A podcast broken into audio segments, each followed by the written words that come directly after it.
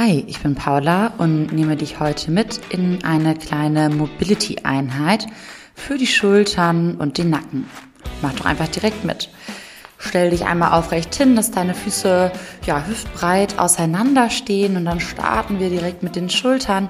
Zieh die Schultern über vorne nach oben zu den Ohrläppchen, so richtig, richtig weit hoch, dass du den Nacken fast schon verkrampfst und halte diese Spannung.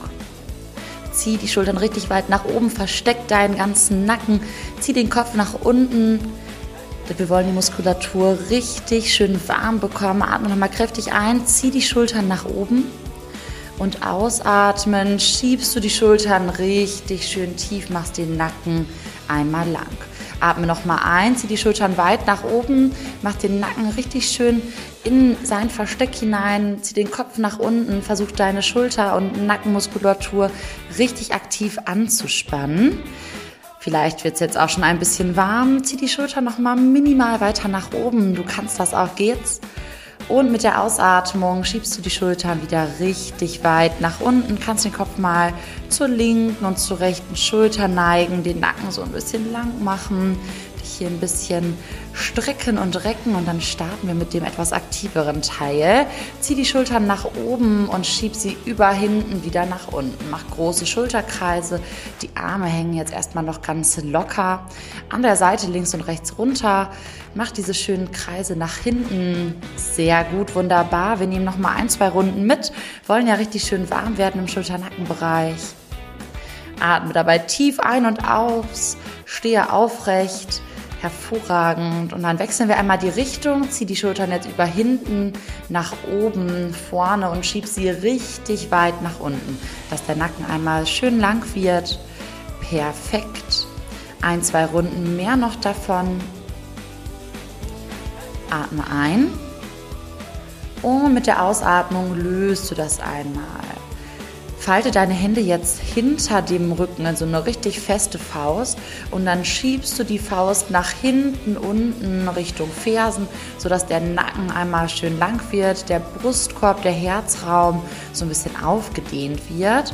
Entweder bleibst du hier, denk auf jeden Fall daran, deinen Bauch anzuspannen, dass wir nicht nach hinten kippen, ja, wo die Faust ja auch ist, sondern dass wir schön aufrecht stehen bleiben. Und wenn du magst, kannst du noch mal den Kopf so ein bisschen über die linke und rechte Seite mit dem Kinn über die Brust kreisen lassen, dass wir noch mal, mal mehr die linke und mal mehr die rechte Seite aufdehnen, den Nacken so ein bisschen mobilisieren. Diese Übung kannst du dir auch gerne merken für deinen Tag, wenn du mal etwas länger am Schreibtisch oder im Auto gesessen hast oder leichte Nackenverspannung hast, ist das auf jeden Fall eine super Übung, um wieder etwas mehr Länge in den Nacken und in den Brustkorb zu bekommen. So, ich hoffe, du hast das die ganze Zeit gehalten.